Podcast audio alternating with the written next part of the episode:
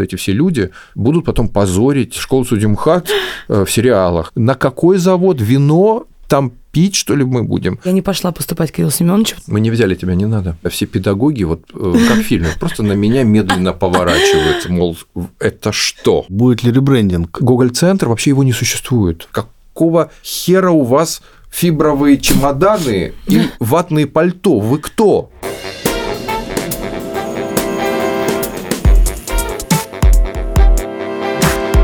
Привет, это подкаст в своем репертуаре, и мы говорим о современном театре, куда он движется и как его воспринимать. Я Павел Руднев, я театральный критик, работаю, преподаю в школе студии МХАТ.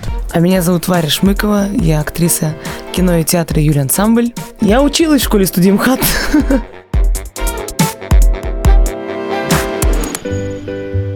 Мы сегодня говорим с невероятно влиятельным человеком. Это режиссер, создатель своего театра. Это педагог, который выпустил уникальный курс в школе студии МХАТ. В какой-то момент мне казалось, что он и мой мастер тоже, хотя я не училась у него на курсе. Просто, знаете, как вот бабочки в животе, когда я думаю про этого человека. Кто же это? Кто же это? Наверное, это Кирилл Серебренников. Получается, что это Кирилл Семенович. Точно. Да. Кирилл, ну вот мы со многими уже делали подкасты, и это такие, ну, инфлюенсеры, да, современного театра, и в том числе имеющие отношение к школе. И каждый из них, что Игорь Золотовицкий, что Марина Брусникина, что Виктор Рыжаков, что Елютин с а, Петровской. Елютин, они все говорили о том, какой революционный шаг был ваш курс в школе-студии, и их самих это пробило на какие-то изменения в системе образования. И вот нам хочется об этом поговорить прежде всего, но не только об этом. Вот как это состоялось, долго ли ты думал, решался, потому что, ну, ясно, да, что это для всех впервые было. И кто предложил, как возникла эта идея? Ну, вот то, что ты сейчас говоришь и спрашиваешь, это, знаешь, из серии «А что, так можно было?» Вот модный хэштег. Мне предложили набрать курс табаков со Смелянским, и я им ответил, подождите, у меня самого нет образования, как это будет и как это возможно. Они сказали, ну, у тебя большой есть опыт, ты преподавал в Америке, я несколько лет э, преподавал в Гарварде систему Станиславского, продавал ее на Запад. Потому что они видели результаты ну, какой-то моей работы с американскими студентами. И, ну, давай попробую сделать у нас. И я сразу предложил, давайте это будет какой-то экспериментальный курс, потому что мне, наверное, не вполне нравилось то, что я вижу на выходе из школы студии МХАТ, потому что я много работал с выпускниками и понимал, что ну, есть проблемы, есть э, какие-то невозможности, и какие-то неумения, и какие-то флажки, за которые ребята не могут зайти, ну, почему-то. А время идет, э, современное искусство, уже современный театр, мы видим какой-то вообще другой театр, другое искусство во всем мире. А почему наша матрица, э, так сказать, скрипя, воспроизводит примерно одно и то же? И я предложил сделать экспериментальный курс, они сказали, какой? Я предложил программу, то есть я ее написал сам, разработал программу. Они сказали, а кто будет преподаватели? Преподавателей же для этой программы нету. Я сказал, ну, хорошо, буду их сам искать. И стал искать преподавателей. И набрал курс ребят, которые выглядели достаточно странно, мягко говоря. И тогда сбежалась вся школа судья МХАТ смотреть на этих, э, значит, странных людей. И когда был так называемый конкурс, это когда э, приходят э, все педагоги и смотрят, что набрал руководитель курса, вот какой улов в этом году. Когда пришел Табаков, он на этих гоблинов посмотрел, посмотрел людей странных, так сказать, и сказал, Кирилл, а что же с ними делать? На них же никогда не разойдется пьеса без вины виноватые. Я говорю, Олег Павлович, ну, может быть, и не надо делать с ними пьесу без вины виноватые, вот с этими людьми прекрасными. Пускай другие люди играют пьесу, а это будет играть другой материал. У меня была система ограничений, система красных флажков своя, которую я достаточно активно предпринял. Теперь очень интересно связаться с Анатолием Мироновичем Смелянским и узнать, э, совпали ли ожидания и реальность, когда ты зовешь э, модного молодого режиссера, но у которого нету пока что педагогической практики, быть мастером в школу студии МХАТ. Конечно, приглашение Кирилла не было таким случайным, спонтанным. Он уже довольно долго практиковал в художественном театре Это возникло взаимно. Э, как-то я его спросил, не хотел ли бы он набрать курс, и он загорелся. Это курс 2008-2012. Седьмая студия рождается в атмосфере какого-то воздуха другого. Он набрал людей, это важнейший. Он это понимал прекрасно. И когда он, наконец, финально позвал меня с Табаковым смотреть на этих ребят, Наши педагоги, ряд остроумных ребят, сидевшие сзади, я слышу, говорят, ну, набрал гоблинов, вот это да! Но я могу вспомнить, ну, от фриковости, да, идет парень по второму этажу, который только что отремонтирован, и ногой пинает в стенку, выламывает из стены там квадратный метр, знаешь, вот это все. Мне приходят наши совершенно справедливо зверевшие администрации и говорят, что за идиот, надо его гнать из школы. Я говорю, да, надо гнать, все. Вызываю его, я говорю, слушай, ты с ума сошел? Он говорит, Анатолий Ильич, ну простите мне ради Бога. Ну Кирилл Семенович просил нажить в себе состояние злобы в артисте, что такую сцену нужно было сыграть. И я, наживая это состояние, так пнул в стенку, он не понимал, что она такая. Я его из школы не выгнал. Но это, это отношение студентов к Кириллу. Ну вот, и были, конечно, моменты очень острые. Но вот самый сложный момент, конечно, когда он сделал спектакль «Отморозки», да, где основным компонентом, э, таким режиссерским, было это балет полицейских металлических этих щитов, которыми, знаешь, у нас на улицах во время демонстраций, или чтобы не лезли, ограждают, так сказать. И как они летали, эти щиты. Там центральный э, момент эмоциональный был одно матерное слово, но в этом словечке концентрировалась вся вот эта юношеская неприязнь к, к холопству, к невозможности вот такой вот жизни. Не все приняли педагоги и всячески говорили мне, что нет, надо закрыть, нет, не надо нам в школе это. И потом, в конце концов, когда в 2012 году им дали золотую маску за этот спектакль, стало ясно, что из этого курса рождается новый театр. Вот так. когда мы стали учиться, возникла огромная невероятная проблема. Есть разработанная Советским Союзом система образования, она сертифицированная, есть госстандарт вот этот, по которому студент должен пройти вот эти часы и у этих педагогов. И это обойти невозможно. Поэтому нам сказали, если вы хотите другую программу, пожалуйста, это за свой счет, во-первых, как у нас потом объявили эксперименты за свой счет. Вот и тут за свой счет. И у моих студентов, у нашей будущей седьмой студии всего было по два. Два танца. Потому что Алла Михайловна Сигалова считала, что обязательно нужно стоять у станка. Вот Никита Кукушкин э, должен стоять у станка, понимаешь, в лосинах и становится балетом, не современным танцем, не там другими способами пластического выражения телесного, да, а вот именно каким-то странным видом классического балета, который, значит, приспособлен для драматического артиста. А, я говорил, нет, я хочу, чтобы этим занимались педагоги современного танца. Нельзя. И вот у же было всего по два. Два голоса, две речи, два танца. Потом на практике выяснилось, что студенты, которые закончили школу студию Мукхат, музыкально безграмотные люди. А я знал, что, допустим, выпускники французской э, университета, там, Сорбона или что-то другое, они обязательно получают нотные знания, нотную грамоту. А у нас никто ноты читать никогда не мог. И Саша Манацков, которого я попросил быть музыкальным руководителем этого нашего курса, с первого курса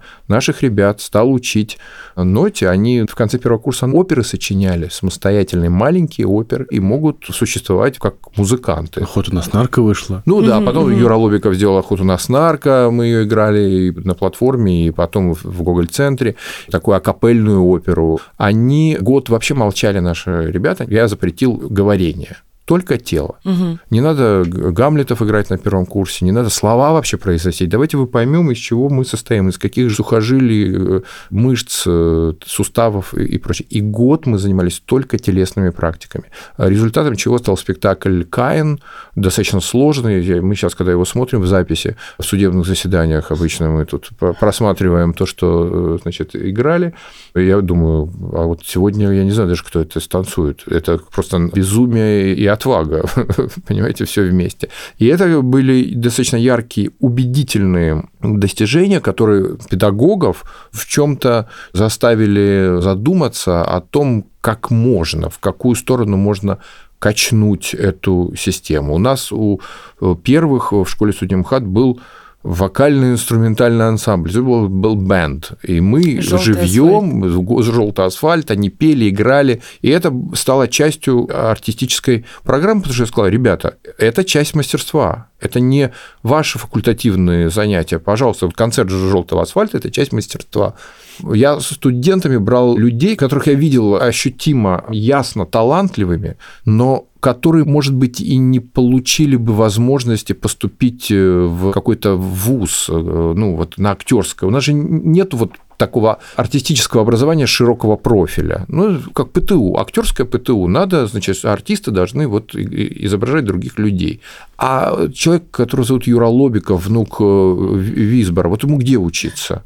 В консерватории, на каком факультете, он может быть артистом, а может быть композитором, а может быть просто музыкантом, может быть всю жизнь петь песни, делать аранжировки. Я не побоялся и взял таких ребят, будущее которых, безусловно, будет в поле культуры, в поле искусства, но не обязательно актерское. Я Жене Беркович, который сейчас работает прекрасным режиссером, говорил, ты будешь писать Потому что она фантастически, и фантастически она, и она пишет, и она пишет литератор. А мы, надо сказать, ездили со Смелянским по городам. Это спонсировал, э, по-моему, эту программу. Вольное дело.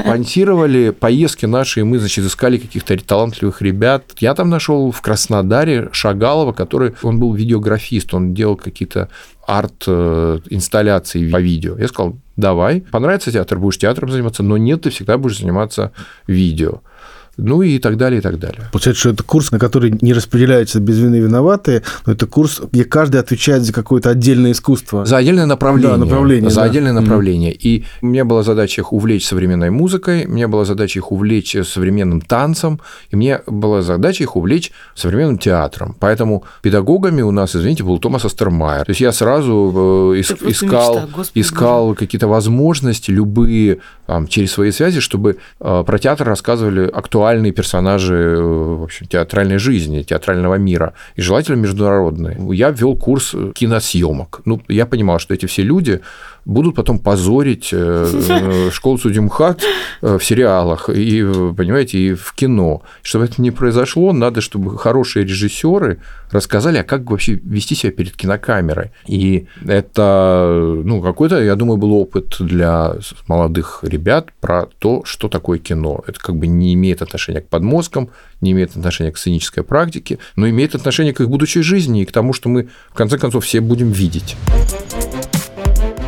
Ведь это удивительная практика, что это не зачеркивание старой школы, это добавление это расширение. Ну, э, разумеется, речь идет о том, что не глупо говорить, система Станиславского не нужна. Нужна, я ее прекрасно преподавал и продавал на Запад за валюту. Это как пенька и лес и нефть. В Америке скажи на таможне, я это никогда не забуду, вы что едете делать в Америку? Я еду преподавать систему Станиславского. О, Станиславский говорит таможенница. То есть это ценность, значение которой может быть понято ну, очень легко и люди, которые что-то там не спровергают, они это делают правильно. Пускай каждое поколение должно скинуть э, там кого-нибудь с корабля современности, но эти люди знали какой-то толк в театре, они отдали, в конце концов, всю жизнь этому делу, и что-то такое намыли, глупо от этого отказаться, ну, просто глупо, да. Надо сказать, что когда мы выпускали и учились, нас очень сильно критиковали педагоги, которые потом повторили все наши, так сказать, приспособления, и э, тот же покойный прекрасный Дима Брусникин разносил в пух и прах то, что мы делаем. Это все неправильно, это все не туда, а как же великая школа, а как же, так сказать, наследие, а как же что-то все это ни, ни на что не похоже. Там в чем еще была проблема? Мы же не играли на сцене э, театра, учебного театра. Учебного да. театра. Я э, пришел как-то, посмотрел спектакль учебного театра, увидел в зале э, знаешь, родственники со стороны жены, как говорил Табаков. Вот, значит, там какие-то сидели друзья и родственники. И я подумал, это какая-то вообще, а, неправильная аудитория, не, вообще зачем, когда театр имеет сегодня миллион других приспособлений и проявлений. И я сказал, ребят, мы делаем партизанский театр и играем где угодно, только не на сцене театра. На сцене государственных театров вы еще наиграетесь. Потом так делали все. Угу. Ну, мы начали, это было трудно. Мы сделали партизанский театр. Я тогда договорился с Соней Троценко на винзаводе. У них стояли какие-то огромные эти подземные помещения. Да, да, да. Там ничего не было. Я сказал, давайте мы там будем делать театр. Они говорят, а вы как это вообще? Что это?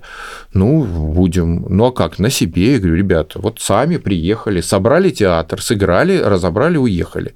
И они все годы учебы это у нас, знаешь, инсталляции театральных пространств. И это полезно, потому что э, таким образом молодые деятели театра понимают, как он устроен изнутри. Хлеб растет не на дереве, и молоко не в тетрапакете появляется сразу. Да, театр, он делается всегда handmade, он ручной. Значит, ты должен знать, как воткнуть проводок, как поставить лампу, вот где публика, как в театр входят, как из театра выходят, где вентиляция, где нет. И когда мы приходили в подземелье винзавода, эти огромные цеха, винохранилища, и говорил, то, ребят, мы тут будем делать спектакль «Герой нашего времени». Как? А вот так, мы будем так, так, так. И мы придумывали, я с ними придумывал, потому что у меня до этого тоже такого опыта не было. И мои спектакли шли на сцене МХАТа и в театре «Современник» или там, в театре Пушкина. То есть обычные государственные театры.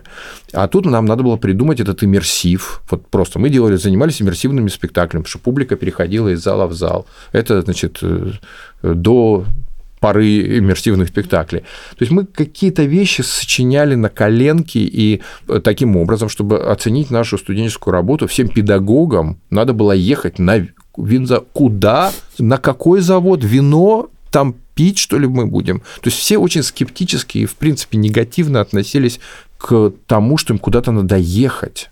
И мы организовали какие-то автобусы, что-то такое, чтобы они доехали, зашли в какое-то чужеродное пространство из кирпича, поднялись по каким-то неправильным лестницам, сели на какие-то не то стулья, не то лавки, и что-то смотрели с неформатной акустикой. Ну, постепенно все привыкли. И как-то потом раз я смотрю следующий курс э, Брусникина, они делают примерно то же самое, думаю, он ругал, а делает то же самое. Думаю, хорошо, это и есть наша задача, и есть наша работа сдвинуть эту огромную инертную какую-то остановившееся что-то, заставить это двигаться. Люди же все талантливые, и педагоги талантливые, и руководители курсов талантливые, но косность и а, привычка Дима до того, как набрал свой вот этот замечательный курс, который стал потом театром, преподавал в школе судьи МХАТ 20 лет. Это очень много лет. И каждый год э, матрица воспроизводила себя. И надо было что-то изменить, потому что уже время было на дворе иное. Это знаешь, как э, когда-то меня попросили сделать э, золотую маску к юбилею «Золотой маски». И мы, когда подняли список спектаклей, которые победили в разное время на этом фестивале, эти названия и то, что происходило в стране, вообще не совпадал. То есть по истории театра историю страны узнать нельзя. Вот вообще. Взрыв Белого дома и дяди Ваня. Вот так примерно, да. И это, ну, мне казалось всегда неправильным.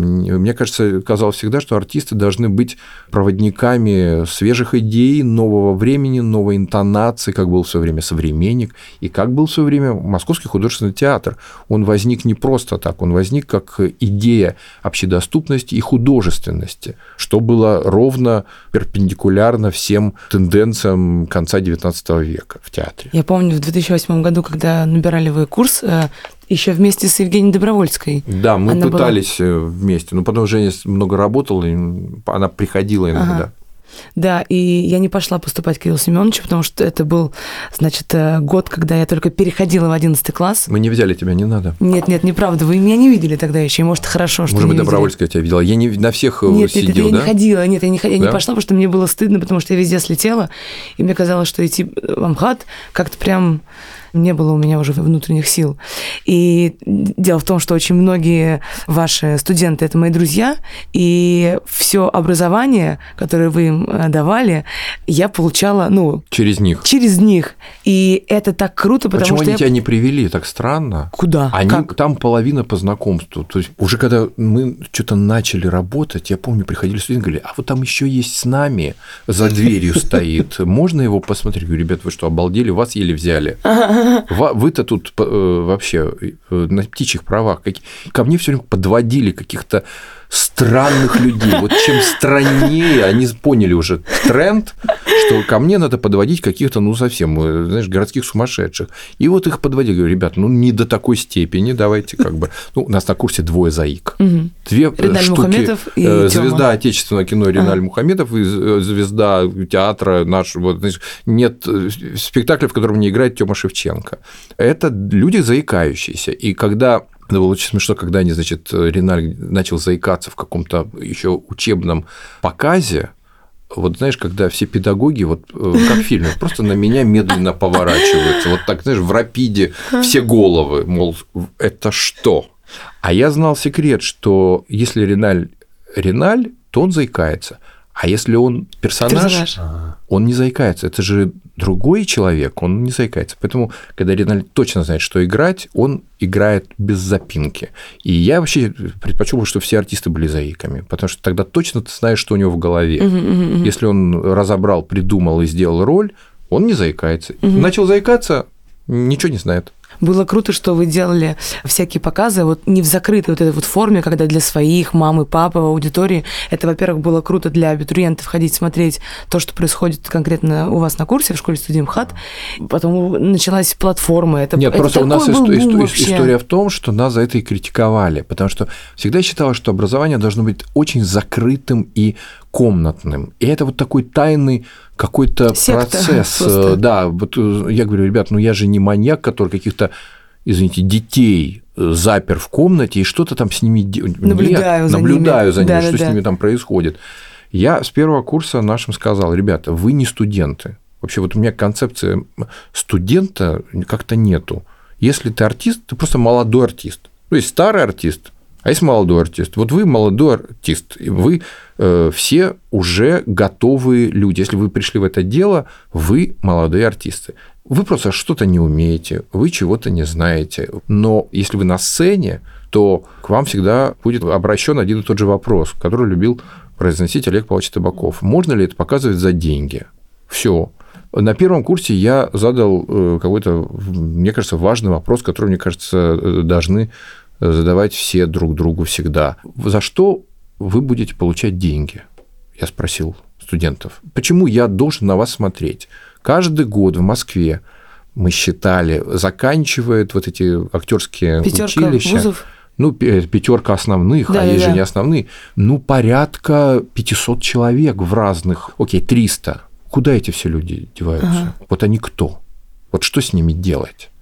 Нужно ли отечественному народному хозяйству каждый год э, 300 артистов? Нет. Значит, эти люди куда-то исчезают, они меняют свою профессию. Но вот вы оказались здесь, значит, что? Значит, вы должны быть конкурентоспособными, чтобы в этом огромном выборе э, состояться и смочь, и иметь успех, и объяснить всем людям, почему именно к вам надо обращаться и звонить. Чего отвечали? Э, Разные. Это были минуты молчания, паузы, му- мучительные раздумья. Нет, мне- на самом деле этот вопрос каждому человеку, наверное, надо задавать. Чем работает драматический артист? Ну, там, цирковой, понятно, ходит по проволоке, балетные танцуют телом, оперные, голос, связки.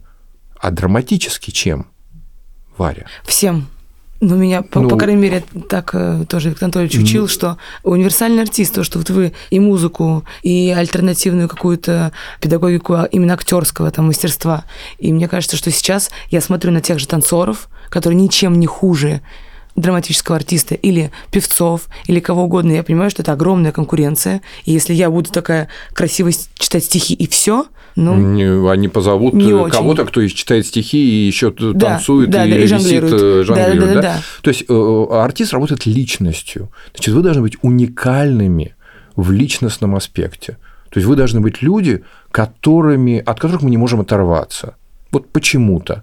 Вам просто повезло, говорю, Варя, смотря на Варю, Паша, нет, может быть, не повезло, но я про другое. Повезло в том, что наши и ваши курсы попали на э, смену вех, на вот смену эпох, когда нужны свежие лица, и когда есть этот странный культ молодости, эксплуатации детского труда, я это называю, да, и постоянно нужно вот это молодое свежее мясо, которое совершенно мы не понимаем, во что превратится, что будет дальше. Нам же сегодня люди 40 с чем-то лет не очень интересны. И это тоже огромная проблема. Угу. Молодые, энергичные, прекрасные. А что будет делать студия Брусникина, когда им всем исполнится по 40 лет? Я нашим говорил, ребята, а вы давайте думать о возрасте. Вот Кукушкин, когда тебе будет 40 с чем-то, чем ты будешь заниматься? Филипп Авдеев, чем ты будешь заниматься, когда пора пройдет и веки сморщись, почернеют, и э, седина в косе твоей мелькнет, и будут называть тебя старухой, Пушкин, каменный гость. Что что вы будете делать? И артист, на самом деле, который идет в эту профессию, он должен точно себя представить и в 20-летнем возрасте, это очень хорошо всегда продается, и в 40-летнем, и желательно в 60.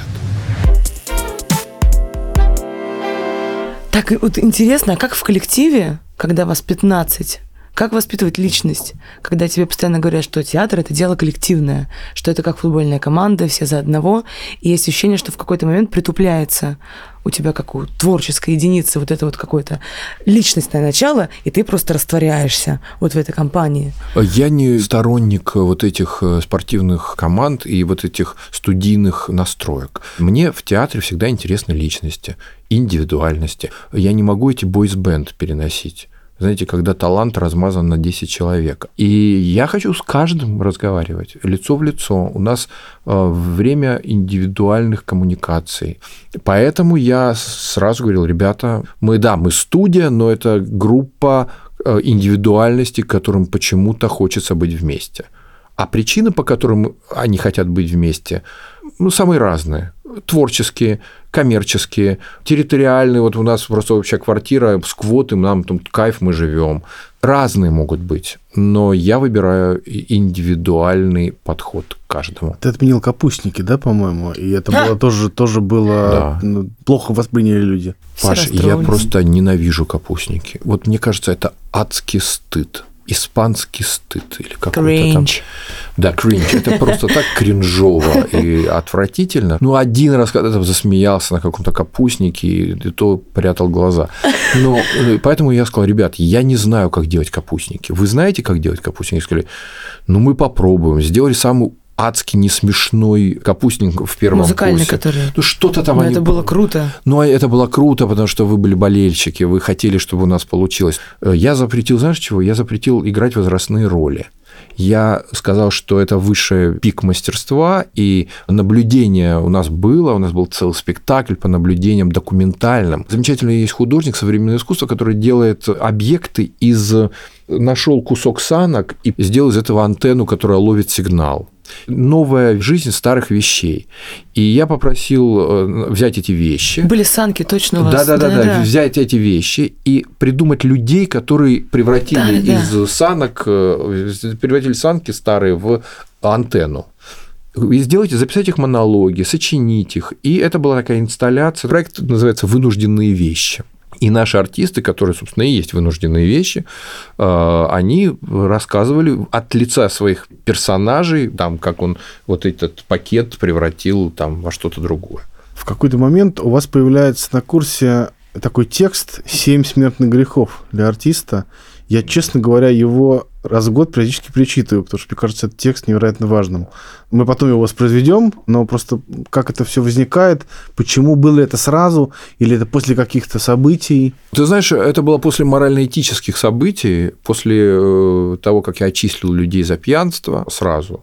Я сам не пьющий, даже не выпивающий, и э, просто пьяные артисты кажутся мне невероятной пошлостью. Ну, просто это какая-то замкнутый круг русского театра, понимаешь? Это считается добродетелью. Ну, считается добродетелью. Ну, во-первых, сейчас культура уже не про бухание, а про другое. Я, например, в чем-то продукт 90-х, и вот тут уж точно не про водку. Про разные формы изменения сознания. И мне кажется, что самый лучший способ изменить сознание – это искусство. Поэтому сказал, вот, пожалуйста, напивайтесь искусством. Ну, что уже вот это терять человеческий облик от дешевого алкоголя. Вот, поэтому я выгнал пьющих, и как-то все поняли, что, в общем, не пройдет. И дальше написал вот этот текст «Семь смертных грехов» про то, чтобы были какие-то э, морально-этические заповеди, к которым можно э, апеллировать, на которые можно ссылаться. Я очень сейчас вот волнуюсь, потому что я искала в интернете все эти семь смертных грехов, нигде не нашла. Я позвонила Кукушкину. Я говорю, пожалуйста, пришли мне, скинь. Конечно же, он этого не сделал. А я сохранил. Итак, семь смертных грехов студентов мастерской Кирилла Серебренникова. Лень. Лениться некогда. Это противоречит профессии. Лентяй не может быть артистом. Невежество. Тупой и темный артист хуже пьяного водителя. Он опасен душам зрителей. Нарушение дисциплины, невыполнение указаний учителей и опоздания ведут к уничтожению основы театра как территории коллективной ответственности. Ложь. Ложь в жизни ведет к лжи на сцене и к профанации профессии как духовного переживания. Ложь антидуховна. Грубость. Грубость в отношениях за кулисами видна на сцене. Грубость в игре – это неуважение к зрителю. Оно начинается с неуважения к партнеру и другим коллегам. Грязь, нечистоплотность в жизни оборачивается пошлостью искусства. Неряхи делают неряшливое искусство. Грязные волосы, запах пота, бардак за кулисами ведут к деградации в творчестве. Пьянство. Ох, пьянство в театре, пошлость, нарушение профессиональной этики, вместилище всех перечисленных грехов. Оно несовместимо с жизнью в театре. Перечисленные грехи не подлежат отпущению. Достаточно выраженное присутствие одного, чтобы наши пути разошлись решительно и бесповоротно. Руководство настоятельно просит по результатам года отчислить несколько человек. Мы должны сделать так, чтобы это не стало возможным. Все в ваших руках. Сильно, блин. Да, Я помню, кстати, эту историю, как отчислили ребят за пьянство. Но была еще другая история, когда провинившийся человек был уговорами народа, в смысле курса, спасен, но вы э, его поставили на исправительные работы, вы послали его в хоспис, да? Можете об этом рассказать, пожалуйста? История прекрасная, потому что, ну да, каждый может совершить поступок. Поступок был нехороший, студент э, там какими-то билетами подторговал, причем на мои спектакли, брал э, контрабанду и, про- и продавал, э, значит, с рук надо было выжить, и окей. И это, конечно, несовместимо ни с чем, и, конечно, надо всех уволить. Все взмолились, я говорю, хорошо, исправительная колония в хосписе. Идешь и помогаешь людям, моем окна. И человек отработал полностью там в хосписе и был прощен, потому что, ну а что, отработал. Вот, но потом мы ходили в этот хоспис, и мне кажется, это самая лучшая практика для артистов – видеть смерть, и видеть жизнь, и как это все выглядит, и не бояться этого, потому что весь театр и все искусство именно про жизнь и смерть, и про это надо понять. Они выходили из этого хосписа с очень квадратными глазами белого цвета, но мы ходили обратно и помогали, и реально, мне кажется, то, что сегодня все ребята наши занимаются благотворительностью, и это очень важно, это очень ценно, и Гушкин запускает сейчас проект в помощь. Я в помощь, И да. и знаете, я отменил занятия, когда они поехали в Крымск, помните, было Да. наводнение, Да. они просто собрались, э, сели и поехали на перекладных собирать там последствия, разгребать э, этих всех э, наводнений. Но у нас другой был интересный случай, который я с удовольствием расскажу. У нас была одна студентка, ее больше нету. Она, значит, пришла в аудиторию и повесила в угол православную икону. И пришла ко мне группа студентов и сказали такую речь. Кирилл Семенович, а вот как нам быть? Вот у нас висит в углу православная икона, которую повесила студентка. Я говорю, ребят, я здесь не могу значит, за вас решить, решите, пожалуйста, сами. Э, Это был самый лучший педагогический совет, который я дал в жизни. И они ушли, им не понравилось, что значит, им самим надо что-то решать. Они решали, они там подрались. То есть, когда они пытались снять эту икону, на нее, эта девушка на них напала. Все был какой-то ад.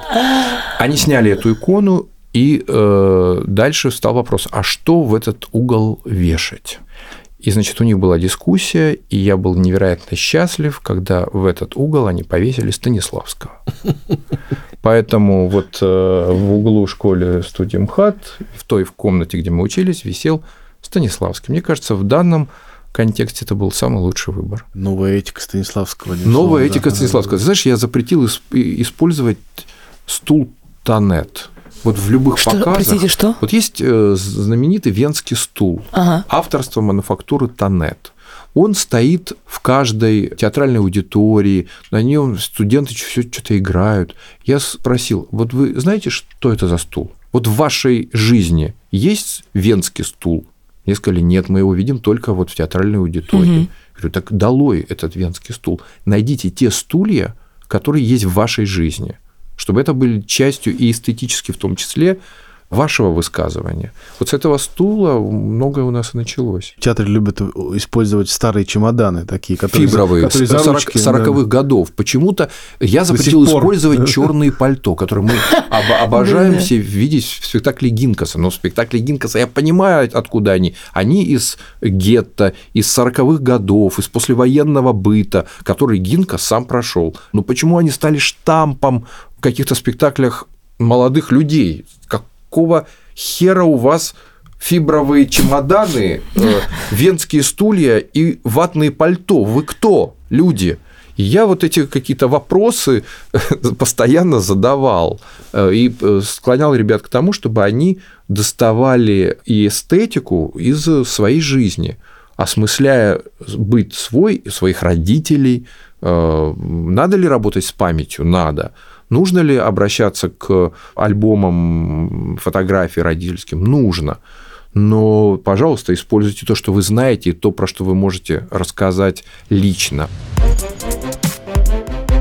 Про театр «Дом». Это вот исходит из вот этого коллективного тоже моего ощущения театра.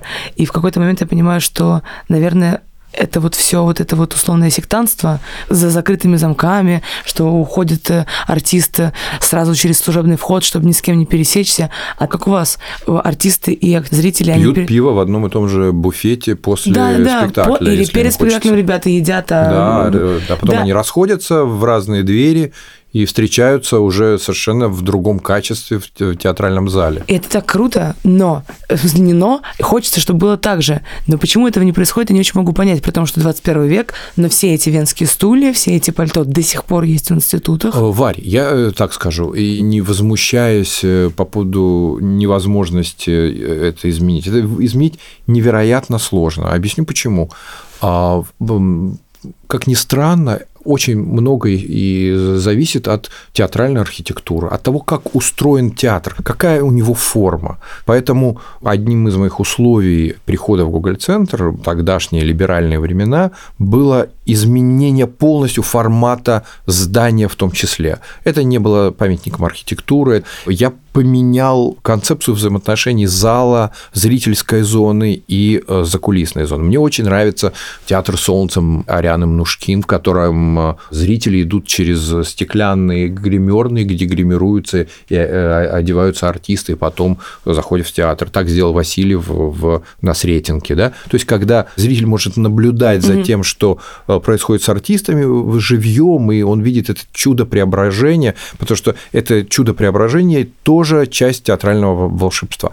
Но это очень сильно зависит от того, как устроены театры. Все театры у нас э, были построены либо в XIX веке, либо в сталинское время, где какой-нибудь условный КГБшник местный должен был следить за всем, и вообще лучше, чтобы все за всем следили, поэтому у каждого свой вход. Прибыл-убыл принцип завода. Я заметил, я общался со многими режиссерами нашей страны, был в кабинетах разных режиссеров и всегда видел, что у них стол буквой Т, как угу. у директора завода. Вот понимаешь, вот это Т, тоталитарность, понимаешь, уже написано внутри кабинета каждого э, главного инженера, главного режиссера, извините. И я поэтому ненавижу этот э, Т-образный стол и сразу сделал круглый стол, и у меня нет кабинета. Это не мой кабинет, это некая комната, где все тусуют, и где все читают, и вообще, что такое кабинет? Ну, тебе надо почитать, пописать, пиши дома или э, заведи себе свою мастерскую, свое пространство. Ну, все, все театры, все, все пространства в театре, они общественные. Кирилл Семенович, вот меня задолбали вопросом, э, театр или кино. Я никогда не знаю, как на это ответить, потому что для меня это абсолютно две связанные вещи. Без одного лично для меня не может быть другого. И наоборот. И я не очень понимаю, зачем это разделяют вообще в принципе. Вот что вы скажете на такой дебильный вопрос? Ну, вопрос дебильноватый, потому что это, конечно, совершенно разные вещи, Варь. И просто у тебя такая богатая индивидуальность, что ты легко в себе это совмещаешь. У тебя организм там, к счастью, тьфу -тьфу -тьфу, пока что безошибочно выдает те группы мышц, которыми надо пользоваться в театре, и включаются те группы мышц, которыми надо пользоваться в кино. Ты в кино, когда снимаешься, ты знаешь прекрасно, что не надо лишнее орать или играть на 68-й э, ряд, вот и не вот. надо да, всем телом вибрировать, да, а надо, так сказать, ну, как-то взаимодействовать с камерой, и, и это вообще другие настройки. Другие, другие, да, ну, другие это, настройки. Это одна профессия, так или а, иначе. Но это возможно, что артист прекрасно владеет этой профессией. Возможно? Возможно. А, все наши любимые американские артисты, главная карьера которых проходит э, в Голливуде и на экранах мира, они мечтают о театре. Потому что театр – это бесконечный тренинг и практика, и лаборатория любого уважающего себя профессионала. Поэтому, конечно, разделять это нельзя, но это очень разные вещи. А для вас, как для режиссера? Когда я, когда я снимаю кино, я должен ненавидеть театр и наоборот. Это все принципиально разное. Как ар- артист, наверное, зная там секреты перехода и э, владения энергией э, собственной, ты можешь адаптировать э, свой организм к театральной площадке или к э, камере но режиссер это совершенно разные подходы, э, разное все. И вот э, чем дальше, тем тяжелее. Мне надо просто, я должен уйти. Все, э, у меня все знают наши, что если я начинаю снимать фильм, все, я Лучше, не звоните мне, звоните больше никогда. Да, я меня нету, я вообще мне все не нравится, и вообще этот театр, этот общий план. Кирилл Семенович, вот вы в своем интервью одном сказали, что театр живет 10 лет, а седьмой студии сейчас уже 8 лет. Ну, давай Google центру скажем. Google, да, Google центру 8 лет. 8 да. лет, да. То есть, получается, осталось 2 года? Ну, в общем, да. И что же ну, будет? Не, дальше что-то будет дальше, что-то другое может Вы быть. Вы ищете себе преемника? Да какой это не это государственный театр, я не могу искать преемника. Вообще идея преемничества – это абсурд приходом в театр или уходом из театра наша жизнь не заканчивается. Я просто думаю, что театр – это энергия соединения людей в одну компанию, и эта энергия не бесконечна. Она э, питается художественными идеями, она питается человеческим магнетизмом, ну, то есть чем угодно, но она заканчивается, она не бесконечная. И я просто видел огромное количество театров, которые влачат жалкое существование только потому, что они стали государственными институциями, и мы знаем, какого труда стоило хотя бы художественному театру превратиться из вот этого закостенелого театра, в который уже не ходил Станиславский, потому что он видеть это все не мог, и там Немирович Данченко с трудом переносил. Э, сколько лет потребовалось, чтобы ну, там началась хоть какая-то э, жизнь, потому что все, к чему касается, в общем, вот это, так сказать, государственное устройство, устройство, которое становится на рельсы э, академичности, государственности, репертуарности, стационарности, оно рано или поздно эм, э, приобретает черты чугунной табуретки. Но изменение идеи Гоголь-центра в ваших, в ваших руках, будет ли ребрендинг? Гоголь-центр, вообще его не существует, понимаете, да, юридически его нету. А есть на бумагах и в документах в ГУП, или как он там называется, имени э, Гоголя. Вот это есть. А Google Центр – это концепция, идея, которая исчезнет, как только люди, которые внутри эту идею, носители этой идеи, вернее, договорятся, что ну окей, ребят, дальше мы живем каждый своей жизнью. И все, мне кажется, это здорово, честно и прекрасно, а не... Потому что вот эта вечная, э, очень долгая смерть, понимаете, называется умирать так молодым, э, рок-н-ролл. Спасибо огромное. Спасибо. Это был подкаст в своем репертуаре. Мы его делаем совместно со студией «Либо-либо» и фондом Олега Дерипаска «Вольное дело», с которым школа-студия дружит уже больше 10 лет. И студенты школы «Студимхат» очень много ездят э, на гастроли с фондом. География расширилась с годами, и теперь это уже 18 городов России. А еще фонд э, поддерживает исследовательские экспедиции студентов в разные регионы России. Мы надеемся, что дружба будет продолжаться, крепчать и расширяться до всего мира. Меня зовут Павел Руднев. А меня Варя Шмыкова. Над этим подкастом с нами работали продюсер и редактор Алина Белят и звукорежиссер Нина Мамотина.